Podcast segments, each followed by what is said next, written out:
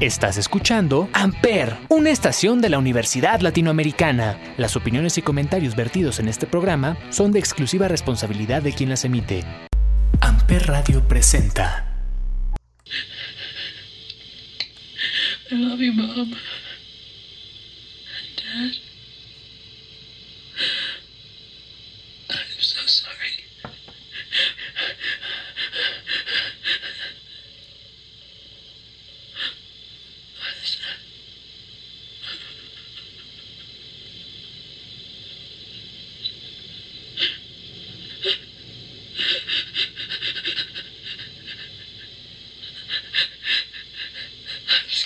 Close my eyes.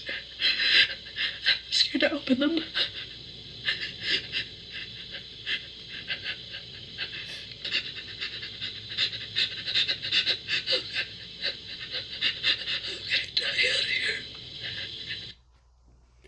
Hola a todos, bienvenidos a este podcast llamado 35 milímetros, transmitido a través de Amper Radio por la Universidad Latinoamericana y como todos los jueves nos acompaña Olivier. Olivier, ¿cómo estás? Hola Ismael, bien, aquí contento otra vez de estar con en 35 milímetros por Amper Radio. Así es, y pues bueno, como todos los jueves hablamos de cine y de películas pues que hayan tenido alguna trascendencia y pues el caso de hoy es bastante peculiar porque es una película de muy bajo presupuesto pero que generó todo un movimiento de incógnita en los años 90 y pues bueno, se considera una de las películas de terror posiblemente más emblemáticas del siglo pasado.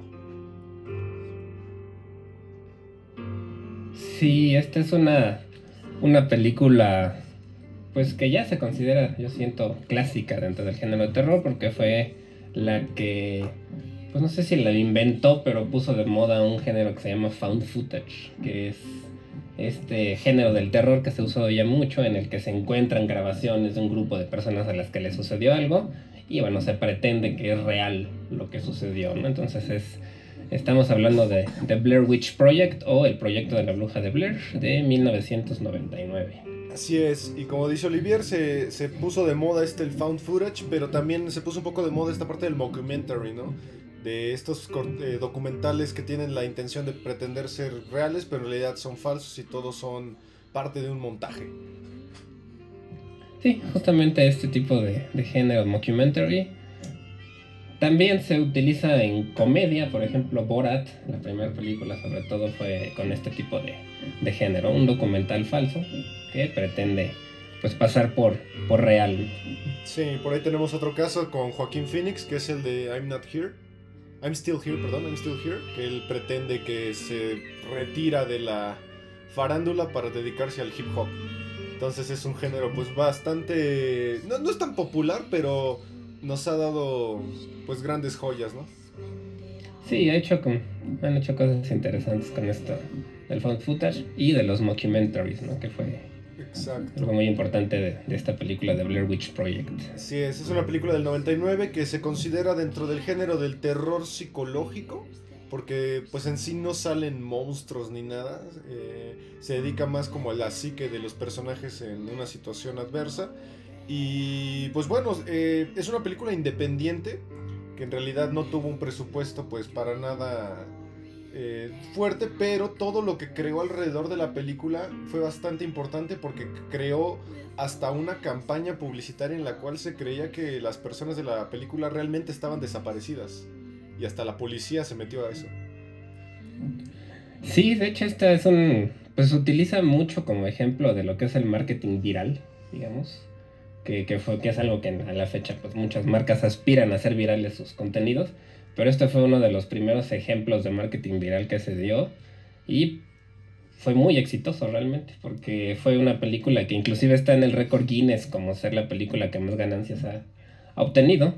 Porque su presupuesto era de 60 mil dólares y recuperó más o menos 250 millones de dólares. Entonces se dice que por cada dólar que gastaron ganaron por lo menos 10 mil dólares.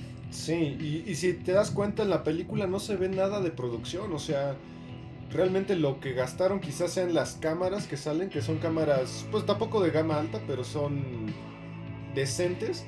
y pues quizá en viáticos, porque en realidad la, la película no, no tiene la producción como para ese presupuesto, ¿no? Es muy minimalista. En extremo. Sí, es una película sencilla hasta cierto punto en cuanto a la producción. Utilizaron una cámara de 16 milímetros de, de película de cine y una High 8 que son las mismas cámaras que salen durante la película, que están los actores las están manejando. Y algo muy particular es que su forma de grabar y de dirigir la película fue muy interesante. En general, este, por ejemplo, los mismos actores son los que grabaron la película realmente.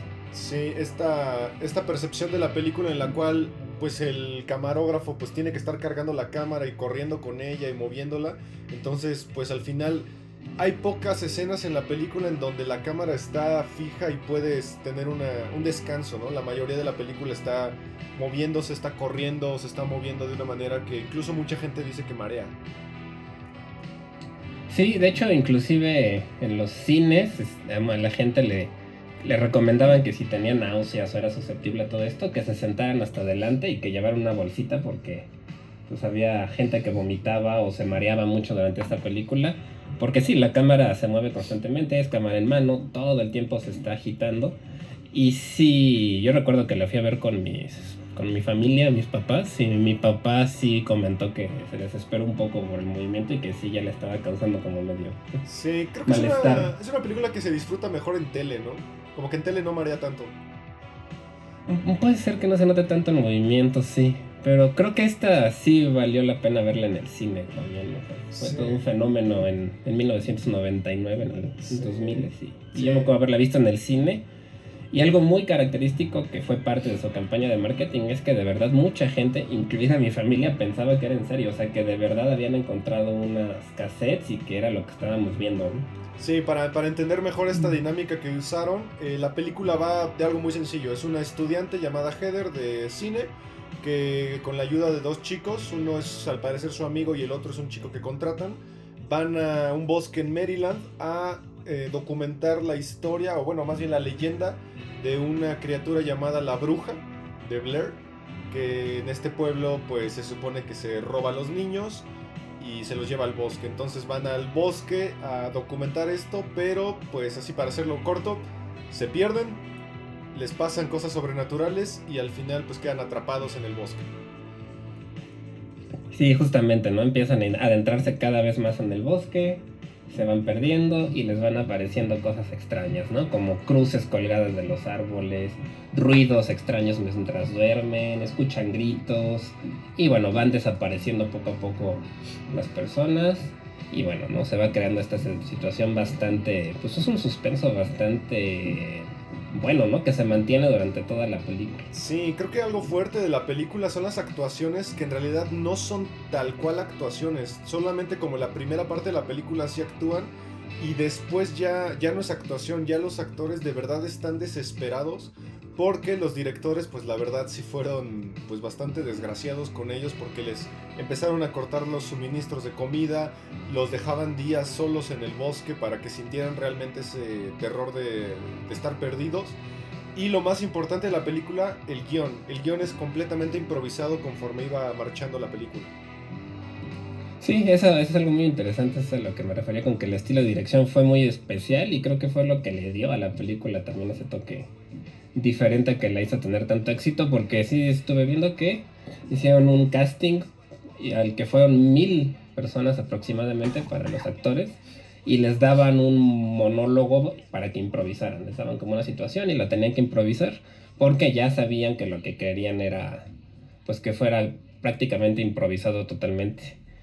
Y bueno, terminaron escogiendo a unos actores que se llaman, bueno, Heather Donahue, que es la actriz principal, Michael C. Williams, Joshua Leonard, que sinceramente son personas que no han hecho mucho más allá después de esta película. O sea, no tienen créditos en otro tipo de películas, digamos, más importantes o, o blockbusters, sino como que se quedaron, yo creo que aquí no sé por qué, ¿no? pero, pero la verdad es que lo hacen bien.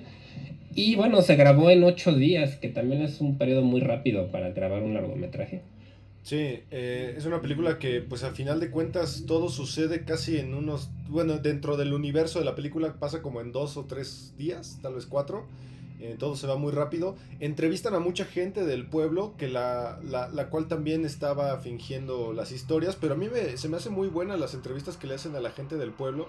Se ven muy reales, sobre todo hay una señora que vive como en un camper, que se ve como esta fanática religiosa eh, atormentada, que ella pues sí explica cómo la bruja esta pues se lleva a los niños, y pues mucha gente que entra al bosque pues no sale, ¿no? Y de hecho mucha gente después de la película se empezó a adentrar al bosque este, al de Maryland, para buscar la famosa casa, ¿no? Que aparece ahí en ruinas.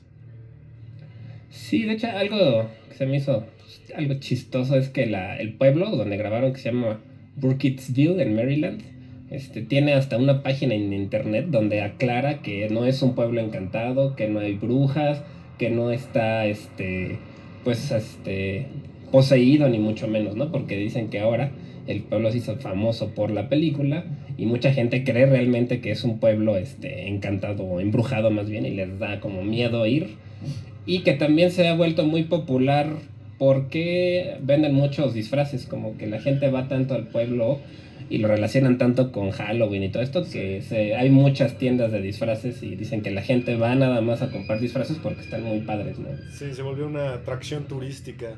Em, algo que hicieron muchos los directores que me parece muy innovador, tal vez muy morboso, pero innovador, es que a los actores los dejaron en ciertos puntos estratégicos del bosque y todas las mañanas les dejaban una caja con material, eh, rollos de película, comida, agua e instrucciones de cuál era la siguiente escena. Entonces, pues la desesperación que empezamos a ver conforme avanza la película es muy real porque ellos no saben qué les va a pasar al día siguiente.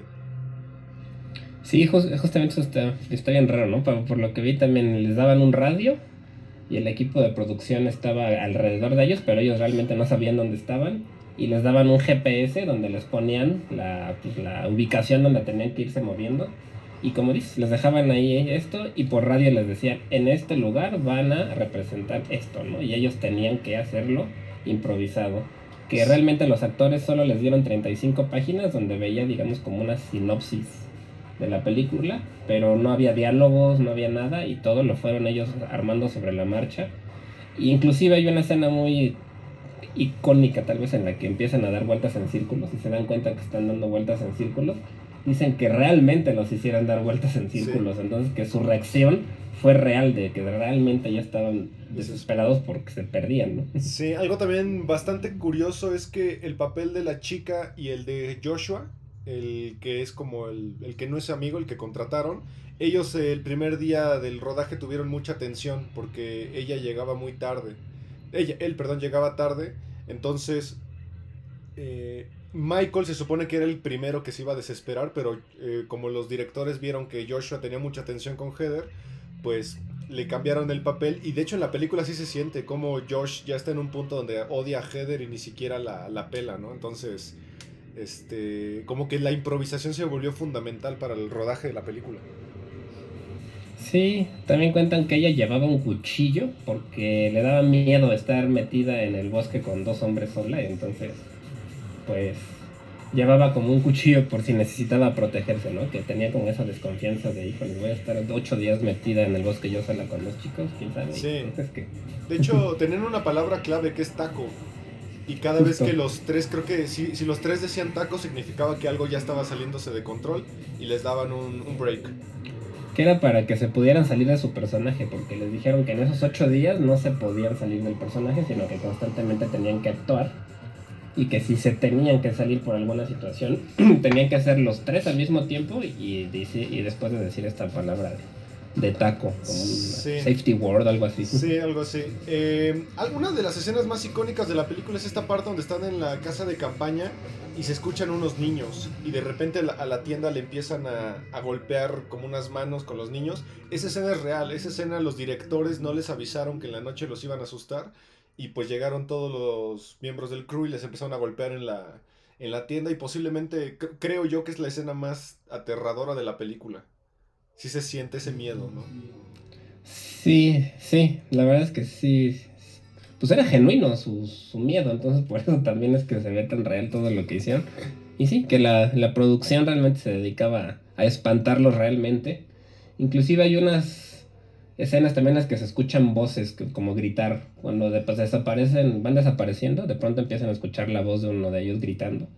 Y que esa voz la grabaron este, con el actor, pero después en el bosque la pusieron realmente con bocinas para que escucharan los gritos realmente, ¿no? Y entonces sí fue como muy...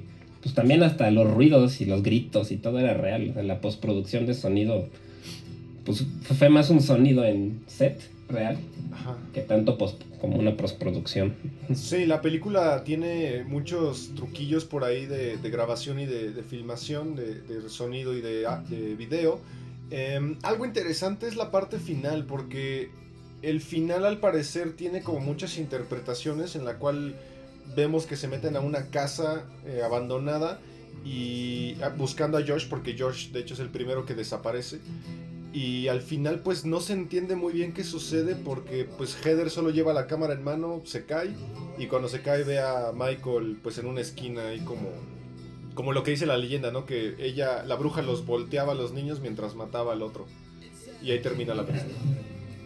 Sí, sí es un final bastante abierto, pues, abierto, digamos, que no te da mucho, pero pues sí te a mí esa escena del final es de las que más miedo me dan, creo, porque se la casa está bastante creepy y se ve el ambiente y se ven ellos espantados y cuando entra ella y está el cuate ahí viendo hacia la pared que no le hace caso, o sea, sí sí da siento, bueno, por lo menos a mí es de las que más miedito me dio cuando la, la primera vez que la vi. Sí, de hecho la casa se volvió famosa, salen muchos largo, eh, cortometrajes, salen videos musicales. De hecho, este chico de Jackass, Van Marguera, eh, filmó algunos videos musicales para mi banda favorita que es Him. Ahí filmó algunos videos para dentro de esa casa y se volvió una atracción turística, como decías. De hecho, eh, el pueblo se volvió bastante famoso y muchos de los pobladores tuvieron que aclarar de que ellos no sabían nada de la historia porque era ficticia, ¿no? Pero la gente les creyó tanto que, que se cree realmente que existe ahí una bruja. Sí, por eso es la, la página esa que... La pueden checar, ahí está la, su página donde el pueblo avisa que no es cierto todo lo de la película. Sí, sí está muy extraño. Y, y por lo que vi, la, la, casa esta donde grabaron, que sí está realmente en medio del bosque, la iban a demoler. Y la salvó el pueblo precisamente porque se volvió una atracción. Pero ahora la que la controlan mucho porque al principio la gente iba y se robaba pedazos de la casa de la pared para llevársela de recuerdo. Y Como que ya la, ya la protegen más, pero la salvaron de la demolición. Ok. Eh, algo curioso es que tiene una secuela directa que salió unos años después que se llama La maldición de la bruja de Blair o algo así. Eh, déjame ver, no, me acuerdo cómo Sí, eh, bueno, la dos es Book of Shadows, a Blair Book of Shadows, tienes razón. Y pues bueno, esto ya es cinematográficamente correcta, ¿no? Ya no es fan footage. No, esta ya está un poco mejor grabada, pero aquí lo raro es que ya no participaron mucho los los originales. Así escribieron el director que es Eduardo Sánchez y Daniel Muri que escribieron, pero ya no participaban tanto como dirección. realmente como que ya no sé realmente por qué, pero bueno, ellos escribieron algunos personajes, se les consideraba en el guionista, pero realmente fue un proyecto hecho pues por otras personas, ¿no? Realmente por la compañía que tenía los derechos.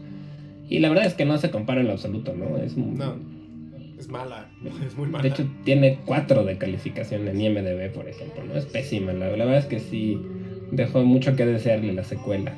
Sí, esta película pues básicamente trata de unos chicos, que es un cast muy extraño porque nadie tiene que ver con nadie, eh, que encuentran esta leyenda de la bruja de Blair y van al bosque a buscar las evidencias y encuentran el video y, y creo que aquí sí sale la bruja, pero sale como un... un eh, montaje muy raro, muy feo. Yo la vi hace mucho cuando era niño, creo.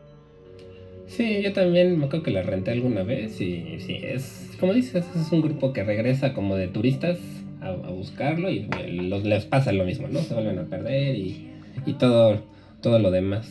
Y después en 2016 salió otra que se llama Blair Witch nada más y esta cuenta la historia del hermano de la chica que se perdió en la primera, que la va a ir a buscar.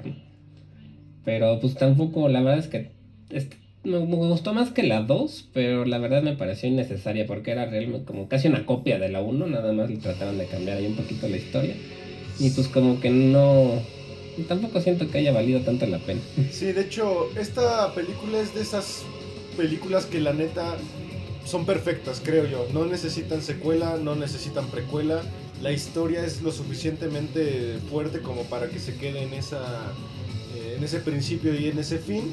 Eh, la leyenda de la bruja, aunque no sale tal cual, eh, creo que sí nos da como ese suspenso muy de terror psicológico para que no necesitemos verla para temerle, ¿no?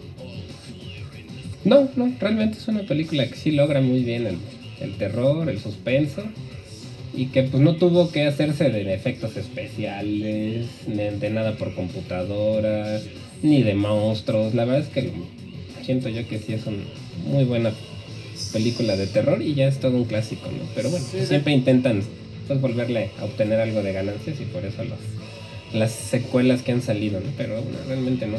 De hecho, tiene Y a mí se me hace como de escuela de cine esta película, Sí, ¿no? Como es- una muestra de que puedes hacer algo muy bueno con relativamente poco dinero. Sí, de hecho es un muy buen ejercicio para, para cualquier materia de cine. eh, hacer como un guion, construir un guion conforme avancen los eventos. Eh, pero una de las escenas que pues la verdad creo que cambiaron e influyeron mucho la historia del cine es esta escena en donde Heather agarra la cámara y se la pone aquí como en la barbilla con una lámpara y se despide de sus papás. De hecho es la, es la escena que escuchamos al inicio del episodio. ¿Por qué es una escena tan icónica, Olivier? Pues para empezar, bueno, la, realmente la grabó la misma actriz, porque de hecho para antes de empezar la grabación, me parece que les dieron una semana o algo así de clases de grabación para que ellos aprendieran a grabar bien y pudieran grabarse a sí mismos. Y ella lo improvisó y dicen que de hecho el encuadre ese todo raro que se ve como la, la cara un poco, la mitad de la cara cortada, es porque ella se equivocó y hizo un zoom muy grande en la cámara y al final lo vieron y les gustó cómo se veía, ¿no? Pero además es como muy escatológica, ¿no? Porque ella llora y se le ve como el moco le corre por la nariz. O sea, se ve muy real y hasta ese tipo de cosas pues, pueden dar cierto asquito y verla ahí con los mocos colgando de... Sí, y se volvió, está- se volvió muy icónica porque al final se ha parodiado mucho esa escena. Sí, de hecho, he usado en varias, como las, estas que hacen de... ¿Cómo se llaman estas películas cómicas que hacen? Scary Movie, como las de Scary Movie. ¿no? Scary Movies, en todas esas han salido y hasta en varias, sí. Sí, por ahí Borat también tiene una parte de eso en, su, en la primera película de Borat. eh, genera esta parte como de, de acercarse a la cámara tanto donde puedes ver perfectamente todos los rasgos del, del actor, ¿no? Eh, de hecho, ella tuvo una nominación a, a los premios, ganó, perdón, un premio Razzie a la peor actriz. A mí no me parece. O sea, para el No, ejercicio está bien. No, para la peor no. Para los que no sepan, los Razzies son como pues, los premios a lo peor, ¿no? Del cine, que salen despuesito de los Oscars normalmente. Sí. Y, y, pues normalmente muchos artistas pues, se ofenden, ¿no? Si los, si los nominan. Pero hubo, por ejemplo, esta Katie, ¿cómo se llama? la de Gatubela, esta Ah, este, Ha- Halle Berry. Ella ganó de igual eso y ella sí fue y lo aceptó y la gente está muy contenta porque ella había Sí. ido a aceptar su premio de la peor actriz, ¿no? Sí, de Después hecho, un Oscar, ¿no? el más ganador es Adam Sandler, justamente. Ah, justamente, de hecho. Adam Sandler es la persona que más veces ha ganado el Razzie y creo que se lo ha ganado a pulso, ¿no? Sí, Pero ya no le la verdad importa. sí es una exageración, ¿no? No se me hizo tan mala. No, para el ejercicio No, está muy bien. O sea, la verdad es una película que no pretende más que un, un ejercicio experimental de cine. Eh, también ganó un premio, el Independent Spirit Award, a la mejor ópera prima. Y un premio Nova al gremio de productores americanos como la mejor labor promesa. Porque la verdad es una película que a pesar de lo eh, minimalista que es, sí cambió un poco la, la manera en la que el terror se estaba manejando en esta época, ¿no? Normalmente era de monstruos. Sí, sí era más un terror, digamos, más clásico. O slashers, ¿no? Lo que estábamos acostumbrados a ver también mucho. Las de Viernes 13, Halloween Sí. de ese estilo. O cosas de posesiones también. Sí, sí, sí. Esta, y esta, pues sobre todo no muestra nada, ¿no? Realmente no, no sale la bruja en la Nunca. primera. Realmente, y todo es como comentaba, psicológico. También en marketing, yo vuelvo a repetir, porque em- ellos fueron muy inteligentes porque empezaron poniendo un- el documental que aparece en la película, lo editaron como una pieza total y antes de que saliera y todo, lo pasaron en un canal de televisión como si fuera realmente un documental de verdad sobre la bruja, ¿no? Entonces la gente lo veía y ya se creían que era este real. Después, en el, ya cuando se estrenaba en Sundance la película, ahí lo vieron una compañía de distribución, se las compró en un millón de dólares, que ya es bastante, después de haber gastado 60 mil nada más. Y entonces siguieron con este tipo de marketing viral. Y en el Sci-Fi Channel también sacaron otro documental, ya en un canal un poco más conocido, igual haciéndolo ver como algo real. Después sacaron una página en internet donde venía todo como el caso, como todo la... Venían los personajes, venían... Pues sí, como si fuera el caso policíaco puesto en internet, igual como si fuera algo real, ¿no? Entonces la gente de verdad ya creía que era en serio, Y eso hizo, le generó un hype tan grande que además de que está bien hecha, pues el marketing la verdad es que se me hace increíble lo que lograron. Sí, estaba leyendo que incluso muchas personas les hablaban a los papás de los actores para preguntar si ya habían encontrado a su hija o a su hijo, ¿no? O sea, fue tal el movimiento mediático que, que hasta los padres, eh, estaba leyendo que también tuvieron que desconectar eh, sus teléfonos durante cierto tiempo porque no dejaban de sonar pensando que sus hijos sí estaban perdidos. Sí, la verdad es que lograron un poco lo que logró tiempo atrás Holocausto Caníbal, ¿no? Que fue esta película, que fue de hecho sí la primera de fan footage, fue esta película de Holocausto Caníbal, que también la gente pensaba que era real y hasta tuvieron que ir a, ante un juez a presentarse para demostrar que estaban vivos los actores y todo eso. Sí, de hecho yo no he visto un ejercicio similar mm, más contemporáneo a, a, esto que hicieron en La Bruja de Blair. O sea, no he visto un ejercicio mediático en el cual la película se convierta casi casi en realidad. Si acaso películas donde asesinos en serie las han considerado inspiración, como el caso del Joker, no sé si te acuerdas que en un cine un tipo disparó. Creo que es el caso más parecido en el cual una película eh, se mete a la realidad, ¿no? Sí, creo que sí. Lo han tratado de replicar porque hay, yo creo que ya a esta altura, cientos de películas que tienen temáticas similares, fan footage, todo eso, pero nunca lograron replicar sobre todo esta campaña de marketing de, hacerla pasar por algo real. Quizá la de Joaquín Phoenix un poco, porque mucha gente sí creyó que Joaquín Phoenix sí se había vuelto loco. Eh, es que él iba, ¿no? En, su personaje fue algunos este, fue con Letterman. talk shows y cosas de eso. Entonces sí creían que era en serio. Sí, tal vez sea uno de los ejercicios más parecidos, pero creo que ninguno se le ha acercado a, a todo lo que generó mediáticamente y a nivel status quo, ¿no? Sí, la verdad es que sí. Un dato curioso es que gran parte de o sea, en lo que más gastaron fue en los derechos de la canción de la isla de Gilligan, porque hay una escena en la que un personaje la canta, canta el intro de la isla de Gilligan y tuvieron que pagar los derechos y dicen que eso fue de lo que más dinero gastaron en la en los derechos de la canción de la isla de Gilligan. Sí, son. Tal vez incluso en pagarle a los actores es otro gasto, porque en realidad la película no trae nada. Traen la misma ropa toda la película, sino, bueno, tal vez al principio solo se cambian un poco porque empieza la película en la casa de Heather. Eh, Inclusive usan sus nombres reales, los, los nombres que son los nombres de los actores realmente. Sí. Eh, a nivel influencia, creo que es una de las películas, o tal vez es la película que me hizo nunca en mi vida querer acampar. Yo nunca he acampado y la neta creo que es, le echaría la culpa total a esta película. No, neta no. Yo fui a los scouts de Chavita, entonces sí me gusta acampar, pero sí entiendo que te... Estas son de las pocas, para mí en mi caso, junto con la del Aro, la gringa, que cuando salí del cine sí me dio como mi dedito en la noche en mi casa. Uy. Sí, yo posiblemente, posiblemente es la película que más miedo me ha dado en la vida. Eh, porque está también El Exorcista, pero El Exorcista más que miedo me, me dio mucho interés en saber cosas. Pero esta me dio un terror genuino. Sí, pues la verdad sí, sí, sí está. A mí también, igual, junto con la del Aro, puede ser. Y hay otra que se llama Asabob Sobilow, que es más ah. reciente, que son unos chicos que se meten a las catacumbas de París. Y esa también me da cierto miedo por porque es como muy claustrofóbica. Y a mí sí me da como como los espacios muy cerrados y me dan cierto miedito, ¿no? sí, otro dato. Pero sí, la verdad es que sí. Otro dato por ahí curioso es que Josh, que es el primero que se pierde de la, en la película, eh, el crew lo que hizo fue sacarlo y decirle que él tenía que irse a su casa para que pues los demás no pudieran encontrarlo pensando que a lo mejor uno corría más y lo veía por ahí en el equipo de producción, entonces a él sí lo sacaron, pero no le avisaron a los demás. Lo único que dejaron fue una camisa con unos dientes de perro que estaban ahí, los encontraron ah, y por eso Heather ve esa reacción de pues qué pasó, ¿no? Sí, sí, sí, la verdad sí. También esa escena creo que es aterradora. Sí, porque tienen sangre ahí los dientes. Sí es. Sí, sí, la verdad es que sí. Y a mí, y también las cruces, porque les van dejando unas cruces bien raras colgadas en los árboles. Como vudú, ¿no? Como un poco de Como vudú. algo pareciera vudú, ajá, y tan- también, o sea, sí, sí. Y unos como es que montículos sí. con rocas. Que Heather incluso dice que Mm. nadie toque eso si no sabes qué es. Sí, justo, también, también esos. Sí. Otra cosa que estaba leyendo es que escogieron estratégicamente un bosque en donde no hubiera tanta fauna. De hecho, en toda la película no se ven animales, y acaso pájaros. Pero buscaron justamente un lugar donde no hubiera tanta fauna para que de repente pues no se cruzara un ciervo y como que ellos salieran un poco de personaje. Sí. No, Sí, se, justamente. Ve, no se ve ninguno, ¿verdad?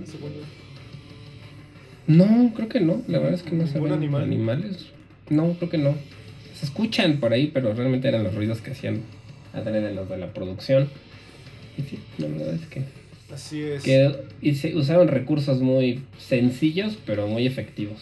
Así es. Y pues bueno, este fue un pequeño resumen que hicimos de esta película que es pues bastante icónica de finales de los noventas, finales de, de siglo y finales de milenio. Una película que cambió la historia del terror. Que tal vez otro de los responsables de que el terror cambiara un poco en esta época es M. Night Shyamalan, que venía trabajando cosas más eh, propositivas. Pero esta definitivamente me parece que es la que cambió la historia de cómo concebimos el terror, ¿no? Sí, yo creo que sí tuvo mucho que ver, sobre todo con revivir un poco el género de terror en los noventas. También junto con Scream, ¿no? Que salió de, Scream, de sí. Scream, que salió un poco antes. Pero también como que el, el terror ya estaba un poquito enterrado, ¿no? En los géneros. Y estas, estas películas lo, lo revivieron. Y hasta la fecha sigue siendo el género, uno de los géneros que más se produce y que más ganancias les da a los estudios, el género de- Sí. del terror. Es una película que justamente ahorita estoy buscando dónde la pueden encontrar. Es una película que está en Prime, está ahí de fijo en Prime. Y también la pueden rentar en Apple TV o en Cinepolis Click. Pero es una película que vale mucho la pena ver eh, con las luces apagadas totalmente porque creo que ha envejecido bastante bien. Sí, le, le ayuda el que haya sido grabada realmente con cámaras viejas, en un formato viejito. Entonces se ve bien, o sea, ya los. Como no hay efectos, pues realmente no, no se ve que haya. No ha envejecido mal, ¿no? Realmente la, la película. También la pueden encontrar en YouTube, yo vi que estaba Ah, por ahí en YouTube, que esas, bueno, las van quitando y poniendo, pero por, por lo menos ahorita que estamos grabando, sí estaba en YouTube también la, la película completa. Ok, y también pues bueno, creo que es una película que vale mucho la pena explorar si alguien de aquí estudia cine. Me parece un muy buen ejercicio de práctica. Esta idea de construir guiones improvisados o de actuaciones improvisadas o incluso de actuación de método. Porque al final los actores pues se metieron de lleno en un papel eh, pues a la deriva, ¿no? Sí, sí, la verdad es que como en la improvisación, el método y, y la parte también monetaria, ¿no? Que, que se pueden hacer buenas cosas con teniendo una, una buena idea y llevándola pues, a cabo. Así es. Y pues bueno, este fue nuestro episodio especial sobre el proyecto de la bruja de Blair. Eh, nosotros somos 35 milímetros. Recuerden checar nuestro otro podcast, Sonidos en el Aire. Y gracias a la Universidad Latinoamericana, Amper Radio y a ti, Olivier, por acompañarnos un jueves más. Gracias a ti, Ismael, y gracias a los que nos escuchan y a la Universidad Latinoamericana. Y no, no se olviden de revisar los otros proyectos de Amper Radio. Así es, nos vemos el siguiente jueves y muchas gracias. Chao. Hasta la próxima.